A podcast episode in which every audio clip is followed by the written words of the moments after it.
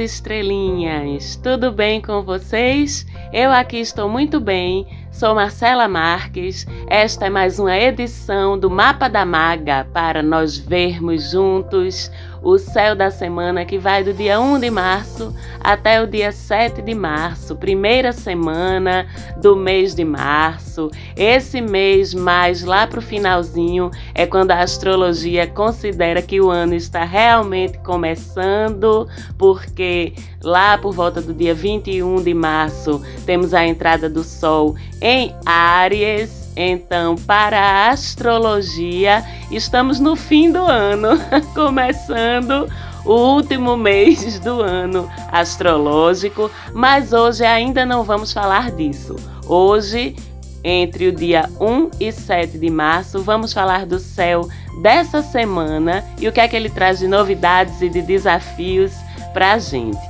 A gente começa a semana com uma conjunção que já vinha se formando na semana passada entre Sol, Vênus e Netuno, todos três em peixes. Essa conjunção, ela fica mais próxima essa semana. Netuno é o regente do signo de peixes, então vai ganhar aí a força, a colaboração do Sol e de Vênus também nesse signo para deixar a gente mais romântico, para deixar a gente mais sensível, mais intuitivo, mais compassivo. É muita imaginação, muita sensibilidade, muita fantasia, muita intuição, sim, muita compaixão, sim, que essa conjunção, essa reunião de forças entre os três astros nos entrega essa semana. Mas a gente também fica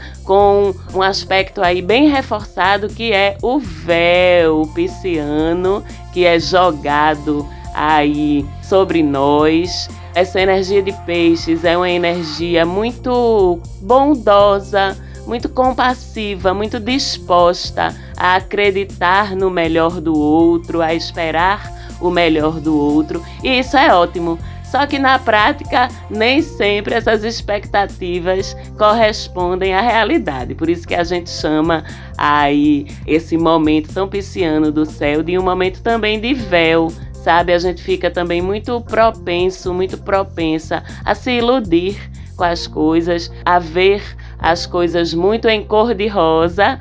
Então, é uma conjunção bem bonita, que traz aí uma amorosidade que estamos precisando, mas que também, de alguma forma, instiga a gente a nos forçar a estar um pouquinho mais na realidade também, né? Para não perder totalmente o contato aí com as coisas concretas, com as coisas materiais e para a gente praticar também conscientemente a nossa capacidade de nos aterrarmos. É uma conjunção também que vai trazer aí um pouquinho mais de sono pra gente, porque parece que o mundo do astral, ele fica mais atraente do que o mundo real. Então a gente pode sentir mais sono, pode sentir mais necessidade de dormir mais, dormir por mais horas, bem como também a aumentar a nossa atividade onírica, nossa atividade aí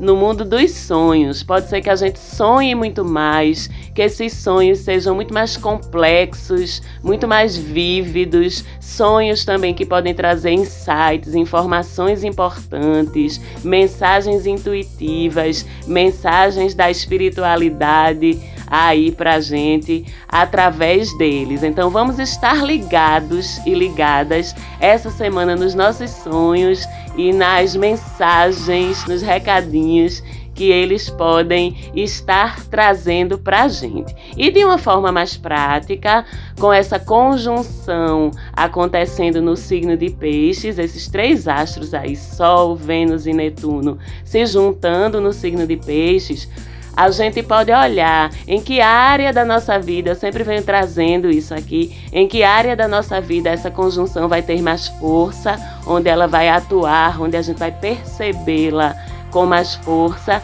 que é ali no lugarzinho do mapa astral da gente, onde a gente tem entre os graus 10 e 20, mais ou menos, do signo de Peixes. Então, na mandala do seu mapa, você pode olhar com que casa zodiacal está alinhado o espaço entre o grau 10 e o grau 20 do signo de Peixes. É nos assuntos dessa casa que você pode mais sentir os efeitos dessa conjunção, ok? E tem essa coisa da ilusão, essa coisa da fantasia, mas por outro lado, como eu falei, é um céu muito amoroso, mais gentil, de uma forma geral. As pessoas vão estar fugindo de conflitos, de confusão, e quem gosta de conflito e confusão é Marte não é o nosso barraqueiro zodiacal, o nosso barraqueiro astrológico, que começa essa semana em um ângulo forte e bonito com Plutão, dois planetas que a gente normalmente costuma ter um medinho deles, mas eles dois entre si, quando eles se entendem bem, são uma força muito restauradora e muito transformadora de uma forma positiva para a gente. Então, eles formando esse trígono que dura aí também a semana toda traz para a gente uma força incrível para a gente se transformar, para a gente transformar na gente o que é preciso, o que é necessário. É uma força também excelente para reinícios na vida da gente, para desapegos. É hora de a gente cuidar de feridas de todos os tipos. É hora em que a gente fica mais forte para nos desapegarmos do que nos faz mal, ou de quem nos faz mal, ou de situações e hábitos que nos fazem mal e começarmos transformações importantes na vida da gente a partir daí. Quando eu falo de feridas de todos os tipos, eu falo de todos os tipos mesmo, de feridas emocionais, de feridas psicológicas, mas também de feridas físicas. Então, essa semana esse trígono é bom, inclusive para fisicamente a gente se desapegar do que nos faz mal nos desapegarmos de vícios, inclusive medicamente falando, clinicamente falando. É um momento excelente para a gente fazer cirurgias de extração, por exemplo, de dentes até sinais ou qualquer outro tipo de presença física no seu corpo que é indesejável, que lhe faz mal. Então, ainda mais que é uma semana de lua minguante com esse trígono de Marte em Plutão. Se tiver Dente para extrair, extrai agora. Se tiver sinalzinho para retirar, tumorizinhos, essas coisas todas, pequenas cirurgias que sejam para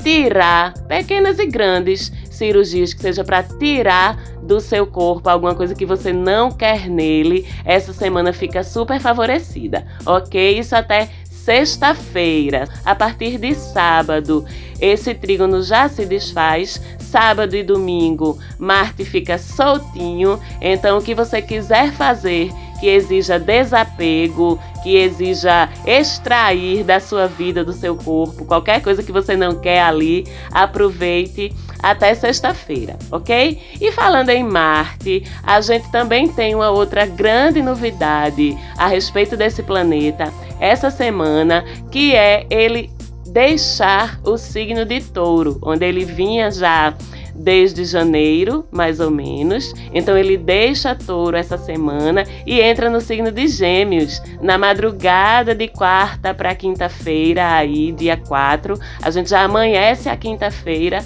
com Marte em Gêmeos. E a gente sabe que Marte fala de como a gente se lança para as nossas conquistas, de como é a melhor forma de a gente ir atrás do que a gente quer conquistar, das nossas vitórias, dos nossos objetivos. Ele fala de estratégias para alcance de metas, de objetivos e de conquistas. Então, com a mudança de Marte de Touro para Gêmeos, mudam as nossas melhores estratégias de batalha. Marte em Gêmeos batalha, luta pelas suas coisas, pelo migué, pela fala. Se com Marte em Touro, o melhor jeito era a gente caladinho, fazendo o nosso, devagar e sempre. Marte em touro favorecia, facilitava a conquista das nossas vitórias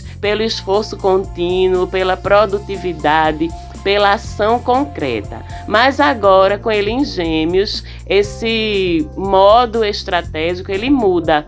Ele passa a ser pela nossa capacidade de conversar, de articular as coisas, de negociar com os outros, pela nossa flexibilidade, pela nossa capacidade de adaptação. Se com Martin Touro a estratégia era pela ação, com Martin Gêmeos agora é pela fala, pela comunicação, pelo pensamento e pela inteligência, inclusive pela inteligência emocional, que esse Martin Gêmeos traz muita clareza sabe, nos melhores caminhos, nas melhores estratégias para a gente adotar para conseguir o que queremos. Esse Marte em Gêmeos aumenta imensamente a nossa capacidade de reunir e de processar informação e usar aquela informação estrategicamente a nosso favor, nossa mente, nosso raciocínio lógico,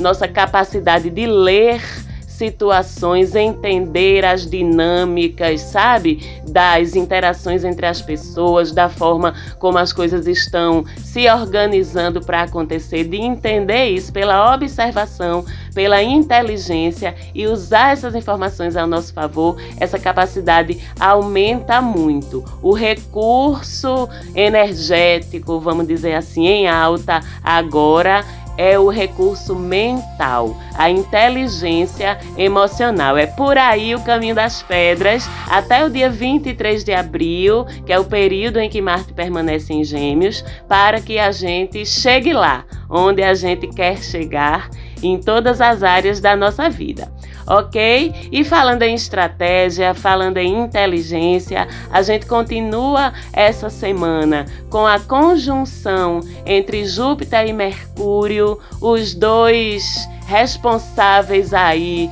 pelo nosso foco, pela nossa capacidade intelectual. Eles estão bem pertinhos essa semana, a conjunção fica bem próxima. Então, com essa conjunção ou reunião de forças entre os dois, fica muito favorecido tudo que é relacionado com estudos, cursos, aumento do seu conhecimento, aumento do seu repertório de informações.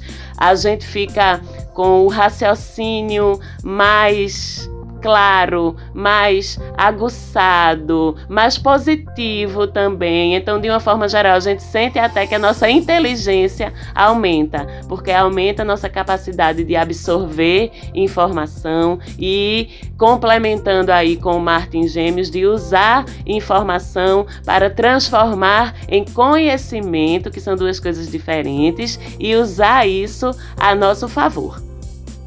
Então a gente pode aproveitar essa semana para a gente ler, estudar, se informar sobre assuntos que normalmente são mais complexos, são mais difíceis, são mais complicados. Ao longo dessa semana, se você antes pegava uma página muito complicada de uma leitura, de algum livro que você está lendo, de alguma apostila, um assunto mais complicado de um curso, e você tinha que ler aquela mesma página três vezes para poder entender o que é que estava sendo trazido ali. Essa conjunção faz com que agora você só vai precisar ler uma vez só. Olha que delícia! A gente se sente tão poderoso, tão inteligente, tão estimulado intelectualmente com essa conjunção que vale a pena se agarrar aí com sua literatura mais difícil, com sua literatura mais complexa, porque essa semana você vai ter muito mais facilidade de absorver. Uma outra coisa que essa conjunção favorece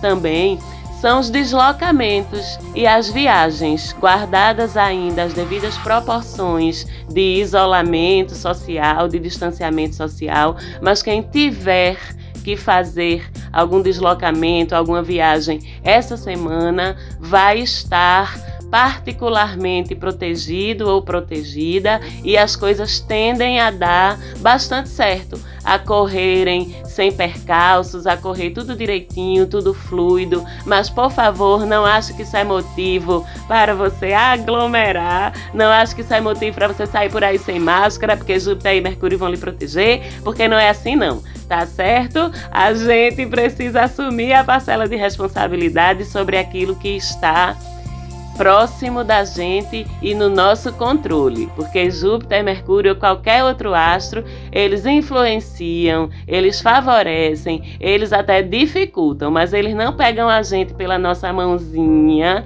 e dizem assim: olha, o caminho para tu se dar bem, eu vou te levar. Não, eles só indicam. Bem como também eles não obrigam a gente a entrar em furada só porque estão formando aspectos desafiadores. Eles mostram o caminho. Se tu quiser, tu desvia do bueiro para não cair nele. Se tu não quiser ou não tiver consciente, aí tu, pô, cai dentro do bueiro. Então, independente de facilidades no céu, a gente precisa continuar assumindo as nossas responsabilidades, enxergando os caminhos, mas assumindo a responsabilidade pelo que a gente vai fazer naqueles caminhos quando a gente começar a percorrê-los, tá certo? Júpiter e Mercúrio não vão soprar o coronavírus para longe para evitar que ele entre em você eles vão apenas facilitar a vida de quem continua tomando ações com responsabilidade e com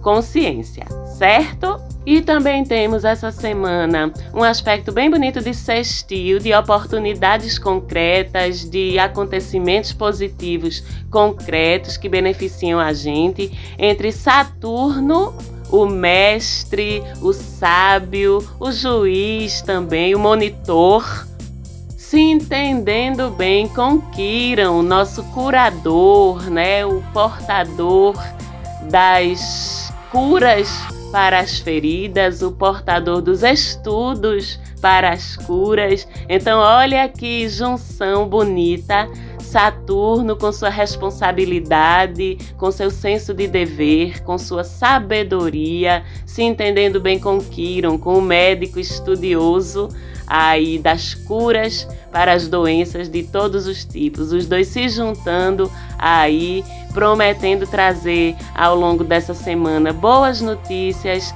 sobre cura, novidades sobre cura e tratamento. São dois sábios aí empenhados em trabalhar juntos para descobrir vias de cura para todos os males, inclusive devemos ter, devemos ver boas novidades a respeito da pandemia, a respeito do Covid essa semana, com essa belíssima conjunção entre esses dois danadinhos aí. Mas Aqui também serve o reforço que eu acabei de dar sobre nossa autorresponsabilidade e sobre o fato de a gente não poder entregar a responsabilidade de a gente se cuidar e cuidar das outras pessoas na mão de Saturno e Quiron. Saturno e Quiron estão lá pesquisando, estão lá influenciando os pesquisadores, os médicos, os cientistas para que venham boas ideias, bons resultados e isso eventualmente repercute sim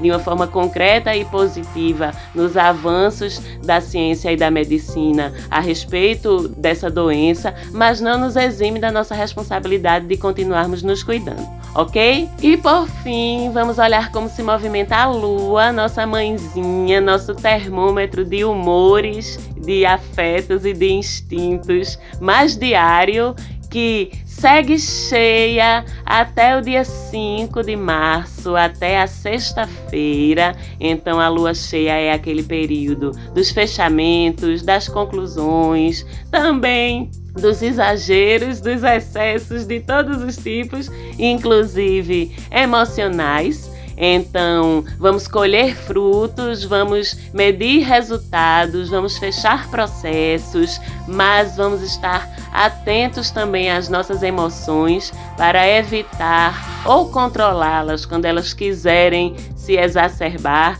quando elas quiserem vir para a flor da pele. A partir do dia 5, a lua começa a minguar, começa essa minguação no signo de Sagitário. A gente sabe que a hora da lua minguante é a hora de a gente se fechar para balanço, é a hora de a gente descansar na medida do possível, da gente se recolher, medir resultados, entender o que é que não deu certo no ciclo anterior e o que é que deu. Não é o momento de começar nada novo, porque a energia está precisando ser recarregada, não tem energia disponível suficiente para começar coisas novas. Então, o que se começa agora tende a não dar certo, tende a não frutificar. Então, é um período de fechamentos, conclusões, análises, recarregar as nossas baterias a fim de nos prepararmos para o próximo início de lunação, mais uma oportunidade que o universo nos dá a cada 28, 30 dias,